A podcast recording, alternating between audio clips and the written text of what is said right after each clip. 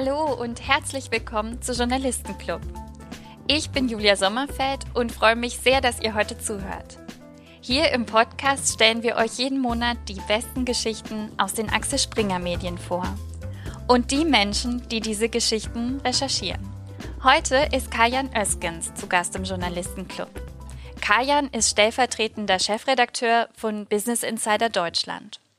Vorher leitete er acht Jahre das Investigativressort der Bild am Sonntag und davor das des Fokus, wo er auch Leiter des Hamburger und Berliner Büros war. Für seine investigative Arbeit wurde Kajan vielfach ausgezeichnet, unter anderem mit dem Henry-Nannen-Preis und als Wirtschaftsjournalist des Jahres. Ihr kennt Kajan vielleicht schon aus seinem Podcast Macht und Millionen, bei dem er gemeinsam mit Solveig Gode die spannendsten Verbrechen und Skandale der deutschen Wirtschaft vorstellt. Ich bin begeisterte Zuhörerin und freue mich sehr, dass Kajan uns heute auch einen spektakulären Wirtschaftskrimi mitgebracht hat. Es geht um eine der größten Abhöraffären der deutschen Wirtschaftsgeschichte. Als wäre das nicht schon spannend genug, kommen dazu auch noch Brandstiftung und eine Leiche in einem ausgebrannten Auto. Und am Anfang von Kajans Recherche standen 50 Stunden Tonbandaufzeichnungen. Kajan, diese Tonbandaufnahmen waren das, was Journalisten einen Scoop nennen. Also eine riesige Geschichte, die man exklusiv hat und die alle anderen Medien aufgreifen. 50 Stunden Tonmaterial unerlaubterweise angefertigt während einer Reihe von internen Sitzungen beim größten deutschen Automobilhersteller Volkswagen. Wie bist du an diese Tonbandaufnahmen gekommen? Diese 50 Stunden waren auf einem Stick und dieser Stick war eingeschweißt in einem Briefumschlag und dieser Briefumschlag ist mir übergeben worden von einem ja, langjährigen Informanten, den ich sehr gut kenne und dem ich auch vertrauen konnte. Aber er selber war gar nicht die Quelle dieses Sticks und dieser ganzen Tonbandaufnahmen, sondern er war eigentlich nur der Überbringer des Sticks. Das ist manchmal bei diesen Geschichten nicht unüblich, dass bestimmte Leute dazwischen geschaltet sind, um ja die wahre Quelle zu vertuschen. Also ich habe diesen Stick bekommen, eingeschweißt. Wir haben ihn in den Laptop rein äh, gesteckt und plötzlich hörten wir Menschen sprechen und es war relativ klar, dass es VW ist. Es waren VW-Manager, die gesprochen haben über einen Zulieferer, den sie ja quasi platt machen wollten. Und in diesen Aussagen haben wir relativ schnell gemerkt, dass da Brisanz drin steckt. Und dann haben wir gesehen, okay, es sind 50 Stunden. Wir haben ein Team zusammengestellt. Das waren der Jan Wehmeier und der Philipp Kaleta und wir haben dann zusammen diese 50 Stunden quasi abgehört und ausgewertet. Und das war natürlich wie einen, wie eine Puzzlearbeit, die da entstanden ist. Und man muss ja erstmal gucken, ist das wirklich echt? Oder will uns da einer vorführen? Und das war natürlich ein ganz spannender Prozess, der ungefähr vier Wochen gedauert hat. Um zu verstehen, warum diese Aufnahmen so brisant sind, müssen wir ein paar Jahre in der Zeit zurück. Es ging los, glaube ich, im Jahr 2013, als dieser Konflikt zwischen VW und dem Zulieferer, den du eben erwähnt hast, Prevent, losging. Was war da passiert? Also dieses Verhältnis zwischen Autohersteller und Zulieferer ist ja traditionell ja sehr stark belastet, weil der eine ist mächtig und der andere hängt so ein bisschen am Tropf, also der Zulieferer. Und die hatten aber ein sehr langes Geschäftsverhältnis Prevent und VW, das ist eine Firma, die in Bosnien entstanden ist, eine die von der Familie Hastor dort und es gab eigentlich eine ja reibungslose Zusammenarbeit über 30, 40 Jahre. Die haben vor allen Dingen Sitzbezüge und Getriebeteile gefertigt und es gab eine gute Zusammenarbeit zwischen denen. Und dann gab es einen Familienwechsel dort. Da ist die neue Generation rangekommen bei dieser bosnischen Familie. Und VW hat natürlich auch, muss man auch sagen, wie alle anderen Autohersteller, aber vielleicht als größter Autohersteller noch besonders, diese Zulieferer natürlich auch mal ein Stück geknebelt. Da ging es ja immer im Endeffekt darum, was hole ich da nochmal an zusätzlichen Gewinnen raus? Kann ich im nächsten Jahr sagen, okay, die Sitzbezüge kosten so x Prozent weniger. Und da ist dann irgendwie eine Schmerzgrenze überschritten worden. Und dann hat der Zulieferer Zulieferer etwas gemacht, was sich normalerweise kein Zulieferer traut. Er hat aufbegehrt und hat sein Erpressungspotenzial genutzt. weil diese ganze Geschichte mit den mit der Autoproduktion ist sehr kleinteilig und die ist auch sehr langfristig angesetzt und da kommt es wirklich auf diese Einzelteile an. Wir sehen das ja momentan auch bei dieser ganzen Chip- und Halbleiterkrise, wie wichtig selbst kleinste Teile sind in der Produktion, sonst fällt die aus. Und Prevent hat dann gesagt, okay, wir lassen uns von euch nicht vorführen und wir bestimmen jetzt die Preise. Und wenn ihr mit den Preisen nicht hochgeht, dann liefern wir halt nicht. Und dann kam es zu einer Situation, ich glaube, das war dann 2016, als dieser Streit zwischen Prevent und VW wirklich eskaliert ist und keine Teile mehr geliefert worden sind. Und die Folgen waren für VW wirklich katastrophal. Die mussten tagelang ihre Produktion niederlegen, die Mitarbeiter in Kurzarbeit schicken. Und es gab wirklich, das hat den VW-Konzern wirklich Millionen Summen gekostet. Und die Konsequenz daraus war, okay, mit denen gehen wir jetzt anders um. Die haben eine Projektgruppe gegründet, das war die Projektgruppe 1 hieß die, und das war so eine Sondereinheit, eine geheime Sondereinheit im Konzern, die sich überlegen sollte, wie schaffen wir es, dass so eine Situation mit diesem Streik und der Produktionsproblem nicht mehr hinkommt und dass wir möglichst Prevent komplett aus dem Autokonzern VW verbannen. Und es waren die Sitzungen von genau dieser Projektgruppe, die auf diesen 50 Stunden Tonbandmaterial waren, was ihr da bekommen habt.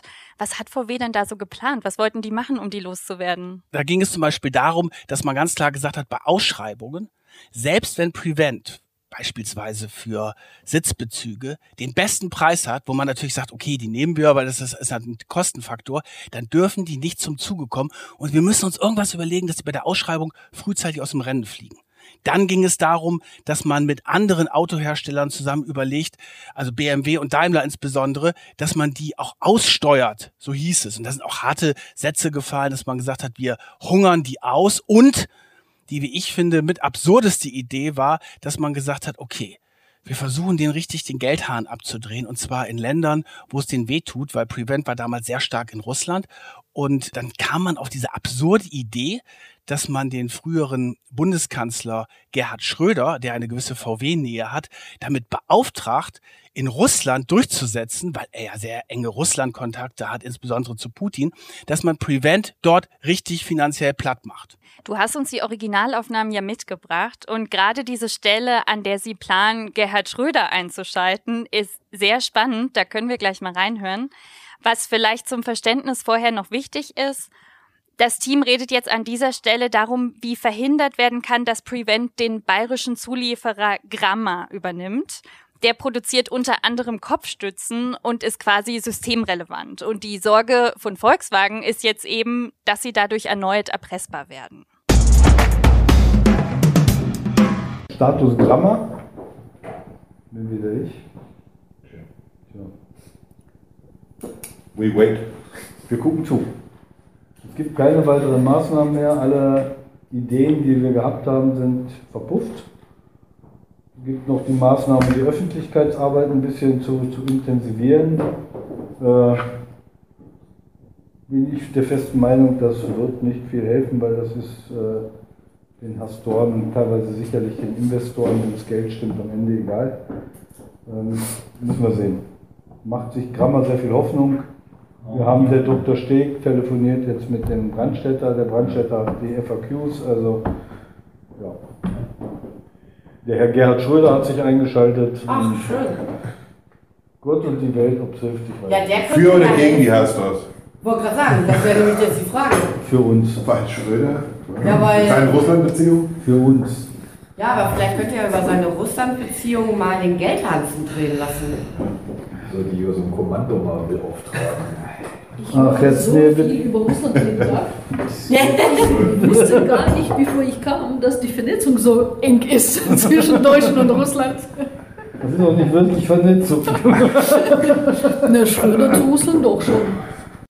Also jetzt hört man ja an den Aussagen, dass ja erst so ein bisschen Verzweiflung da war, so nach dem, wir kommen überhaupt nicht voran.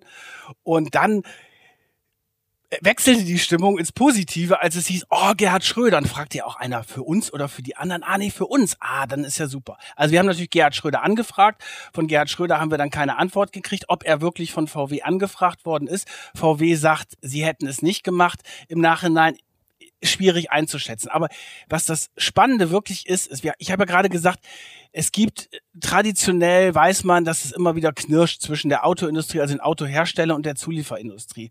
Und das Besondere hier ist, dass man natürlich einen Blick hinter die Kulissen bekommen hat, wie dort der Autohersteller argumentiert und wie hart die auch vorgehen, den man sonst natürlich überhaupt nicht bekommt. Neben der Idee, Gerhard Schröder einzuschalten, gab es ja auch noch andere Ideen. Eine davon war zum Beispiel, sich mit Daimler und BMW zusammenzutun, um die Anteile von Gramma zu kaufen und Prevent so auszuboten. Die Stelle war im Original relativ schwer verständlich, deswegen haben wir sie einsprechen lassen. Wir hören mal rein. Das ist derzeit die Diskussion zwischen uns, Daimler und BMW und einem Finanzinvestor, der das für uns machen würde. Da hatte ich gestern schon einen ersten Entwurf, wie sowas aussieht. Das hat praktisch ein Manager in dieser Runde gesagt. Und es gab ja auch ein chinesisches Unternehmen, mit dem VW da sehr eng war. Genau, der, die, die waren die Chinesen waren quasi vorgeschoben und die haben dann in der Tat auch äh, Grammer übernommen und Prevent war dann raus. Also das sind natürlich Machtspiele da im Hintergrund. Hängt auch so ein bisschen mit, mit zusammen natürlich mit dieser Arroganz der, der Autohersteller.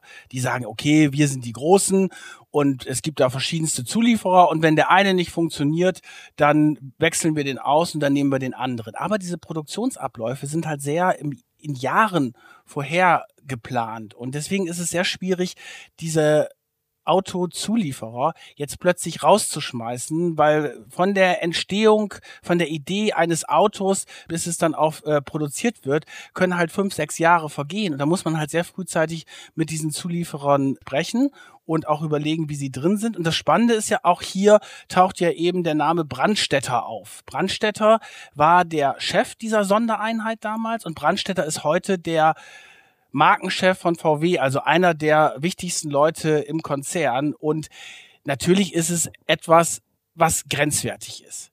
Dass du so über Zulieferer sprichst, dass du die quasi behandelst wie, ich will jetzt nicht sagen Leibeigene, aber wirklich wie jemanden, der in Abhängigkeit von dir ist, ihn versuchst auch massiv unter Druck zu setzen. Und ich finde schon, das sind sehr fragwürdige Methoden, die dort rausgekommen sind. Brandstätter hat ja auch direkt an Herbert Dies berichtet ne? und den auch immer wieder über die Ergebnisse aus dieser Runde informiert. Genau, das hat da auch alles funktioniert. Und das Ding ist ja auch, am Ende war es ja auch erfolgreich.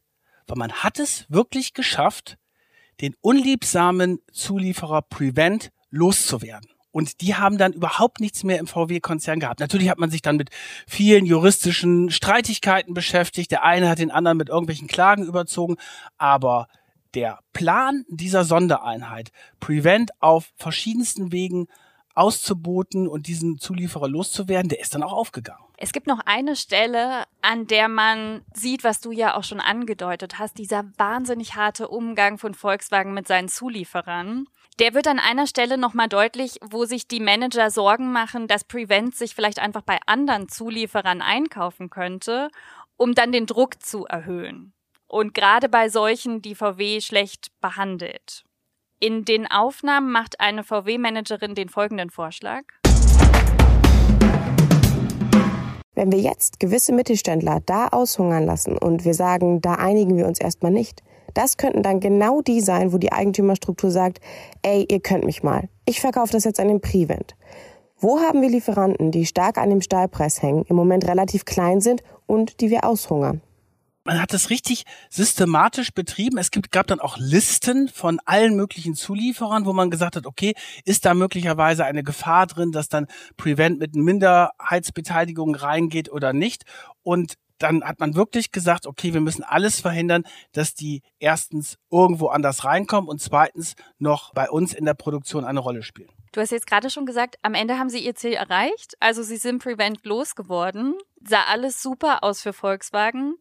Und plötzlich kommen diese Tonbandaufnahmen ans Licht. Genau, das war natürlich das Schlimmste, was sich ein, für einen Konzern vorstellen kann. Diese Geschichte mit dem Abhörskandal hat eigentlich zwei Ebenen. Das eine sind diese sehr exklusiven Einblicke in diese Welt zwischen Autohersteller und Zulieferer. Und die zweite Ebene ist natürlich das Abhören an sich. Wir reden hier über den größten deutschen Konzern, den einen der weltweit größten Autobauer, der über eine riesige Sicherheitsabteilung verfügt, wo frühere Geheimdienstmitarbeiter tätig sind.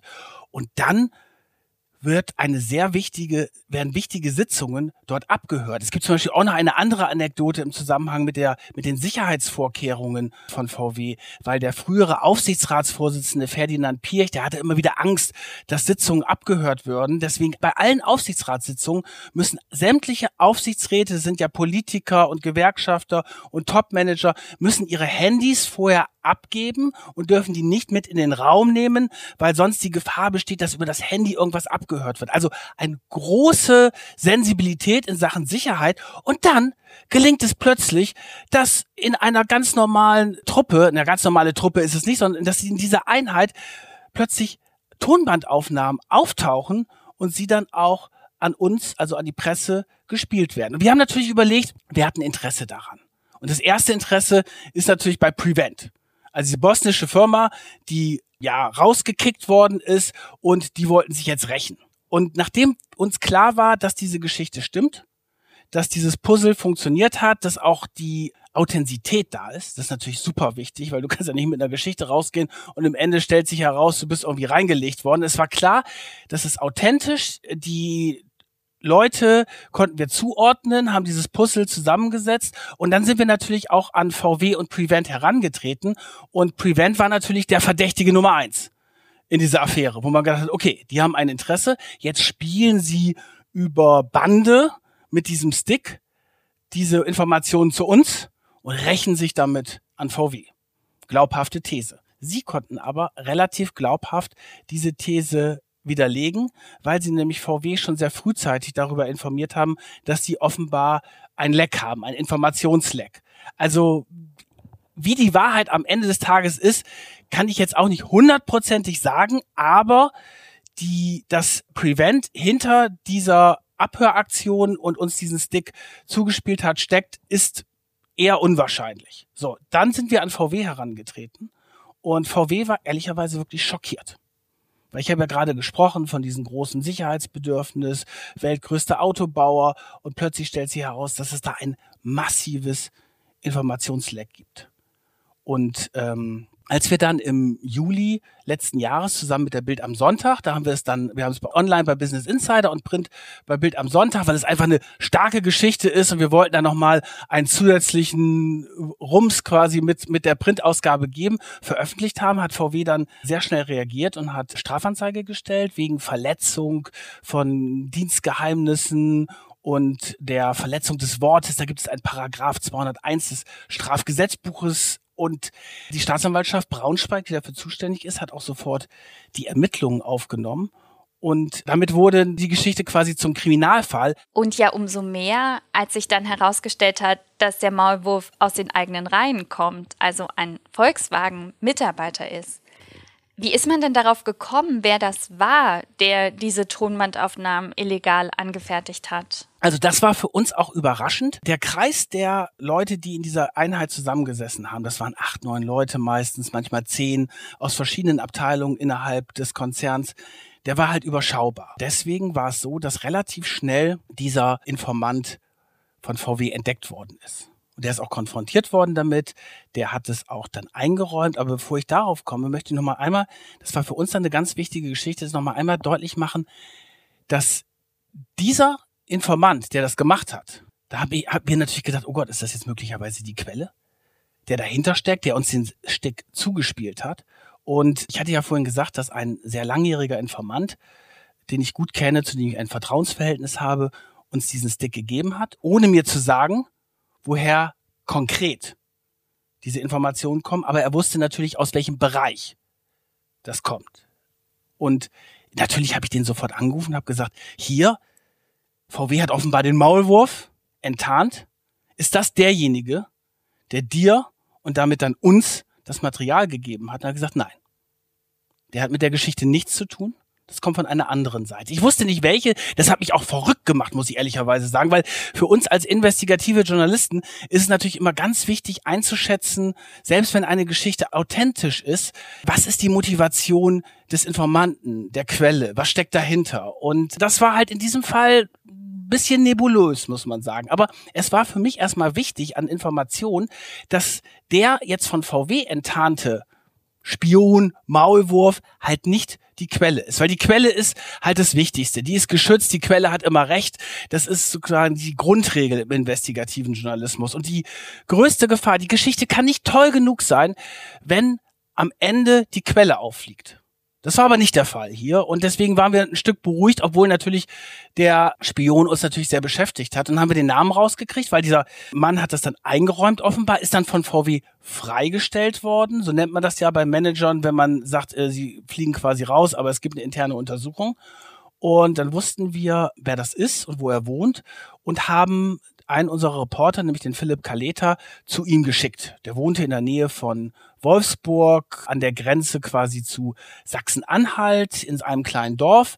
Und der Philipp ist dann einen Tag, nachdem wir erfahren haben, wer das ist, dahin gefahren. Bei diesen Recherchen in diesem niedersächsischen Dorf hat sich dann herausgestellt, dass wenige Wochen, bevor diese ganze Abhöraffäre bekannt geworden ist, das große Fachwerkhaus dieses VW-Managers bis auf die Grundmauern abgebrannt ist. Und damit wurde natürlich diese Abhöraffäre plötzlich zu einem mysteriösen und spektakulären Kriminalfall. Zumal dann noch rausgekommen ist, dass es auch Brandstiftungen waren. Ja, es war vermutlich Brandstiftung. Also bis heute ist es nicht ganz äh, geklärt, aber es geht wahrscheinlich in die Richtung. Und da fragt, sich, fragt man sich natürlich, okay, war es Brandstiftung? Der, also dieser VW-Manager, der lebte dort in diesem Dorf und dann hat sich auch herausgestellt, dass er da relativ integriert war in der Freiwilligen Feuerwehr und so weiter. Also das war jetzt keiner irgendwie, wo man dachte, okay, der ist jetzt, äh, der hat den Job bei VW, der ja natürlich wirklich gut bezahlt wird, war dort im Dorf Dorf verankert, dann brennt plötzlich dieses Haus nieder. Wir sprechen über einen bosnischen Zulieferer, über den weltgrößten Autobauer. Da sind natürlich tausend Fragen aufgetaucht.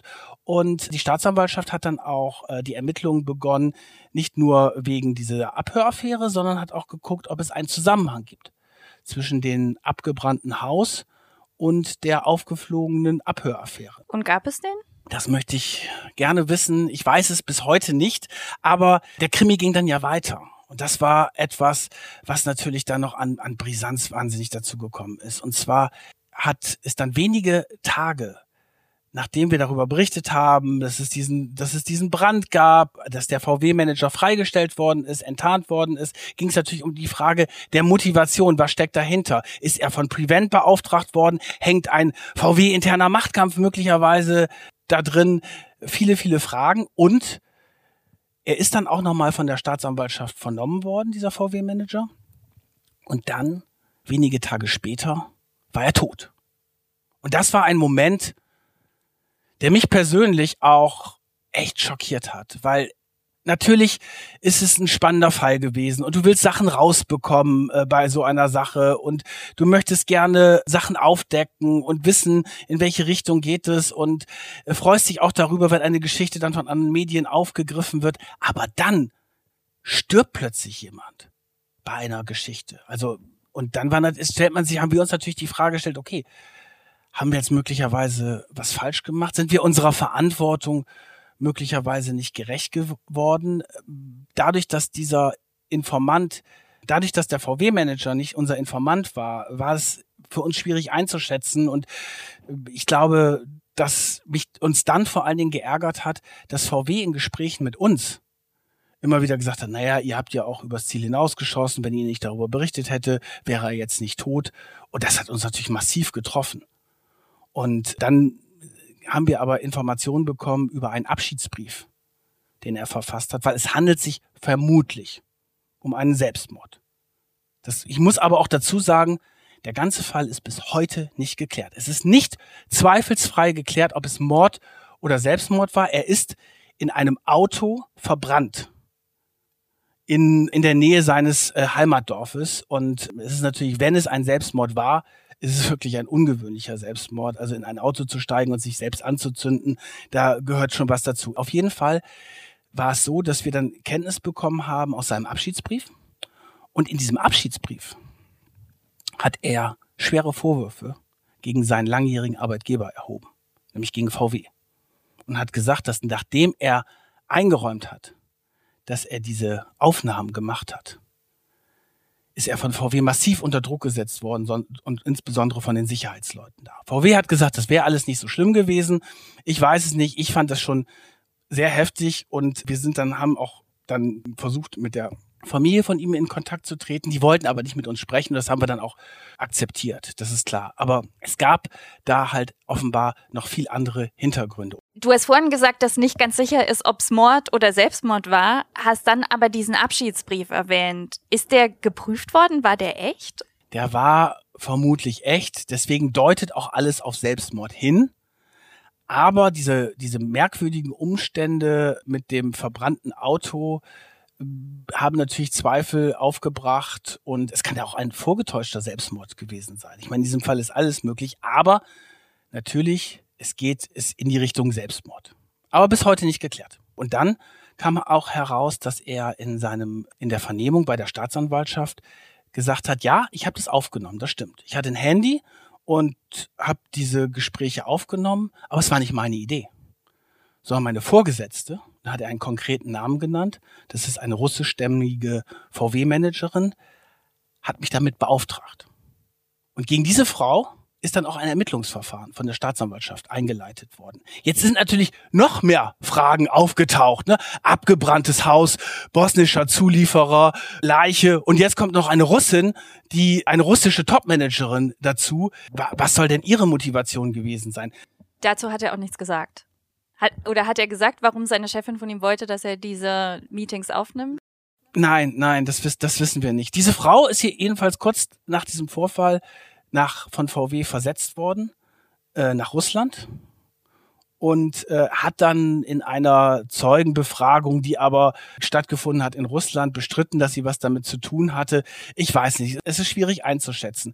Es ist aber möglich, dass es sich dort wirklich um eine VW-interne Auseinandersetzung handelt. Ich halte in diesem Fall wirklich sehr viel für möglich und mich bewegt dieser ganze Fall natürlich irgendwie bis heute, weil normalerweise weißt du ja immer irgendwie, in welche Richtung geht, geht eine Geschichte aus.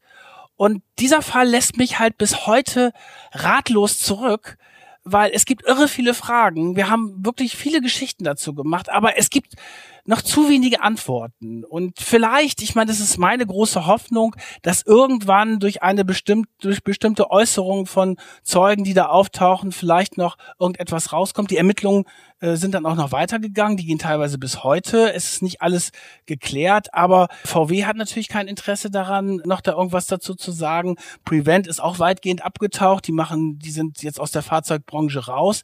Also ich habe aber noch irgendwie die Hoffnung, dass bei dieser Geschichte dann vielleicht doch noch mal die Wahrheit rauskommt. Als Investigativjournalist, der sich ja viel mit großen Unternehmen und mit so spektakulären Fällen befasst, hast du es ja mit total mächtigen Menschen zu tun, denen oft wahrscheinlich auch nicht gefällt, was du da recherchierst. Wie oft versucht man dich einzuschüchtern und wie gehst du dann damit um? Ich glaube, diese Bemühungen gibt es nicht, weil man weiß, dass es äh, bei uns nichts gibt, weil wir arbeiten natürlich im Team und da ist es klar, dass diese, es gibt keine Einschüchterung. Und es ist auch so, dass unser Job gerade in diesem Wirtschaftsbereich wirklich nicht so brandgefährlich ist. Also wenn ich das vergleiche mit irgendwelchen Kriegsreportern oder so, dann hält sich das wirklich in Grenzen. Sondern da ist es, da geht es im Endeffekt darum, dass man auf der anderen Gegenseite muss man sich auch Respekt erwerben und muss da auch ernst genommen werden. Das geht natürlich nur dann, wenn du den ab und zu auch mal gegen Schienbein trittst. Und wenn du merkst, wenn die merken, dass wir wirklich unsere Kontrollfunktion als Journalisten wahrnehmen, nämlich den Mächtigen von Politik und auch Wirtschaft auf die Finger zu schauen. Danke, Kajan, dass du uns diesen spannenden Wirtschaftskrimi mitgebracht hast. Und bei uns geht es ja nicht nur um die besten Geschichten, sondern auch um die Menschen dahinter. Deshalb würden wir jetzt gerne noch ein paar Dinge über dich und deine journalistische Karriere erfahren. Wir starten dafür jetzt einfach mal eine neue Rubrik im Journalistenclub und zwar Nachgeburt. Ich stelle dir ein paar Fragen zu deiner journalistischen Karriere, die du möglichst kurz beantwortest. Bereit? Ja, ich bin bereit. Nachgebohrt. Kajan, wann und warum hast du beschlossen, dass du Journalist werden möchtest? Eigentlich wollte ich ja Sportjournalist werden, weil ich wie viele andere Jungs äh, als kleine Jungs davon geträumt hatte, Bundesliga-Profi zu werden. Das hat dann nicht geklappt, überraschenderweise. Und dann deswegen wollte ich eigentlich über Fußball berichten. Das war der große Traum. Und dann habe ich aber gemerkt, so ja, ohne jetzt den Sportjournalisten zu, nähe, zu nahe treten zu wollen, die Spiel dauert 90 Minuten, er spielt 11 gegen 11 und auf Dauer ist es irgendwie jetzt nicht so riesig spannend. Und mir hat das dann Spaß gemacht, Sachen rauszufinden, die nicht rauskommen sollen. Das hat mich von Anfang an irgendwie so fasziniert. Und äh, das ist so etwas, so der Wahrheit so nah wie möglich zu kommen. Ich sage auch manchmal so, Journalisten sind eigentlich Wahrheitssucher und äh, das ist etwas, was mich bis heute fasziniert. Fußball ist es ja dann nicht geworden, aber du recherchierst sehr viel in der Autoindustrie. Was interessiert dich daran? Ich liebe Machtkämpfe. Ich habe keine Ahnung von Autos, muss ich echt sagen.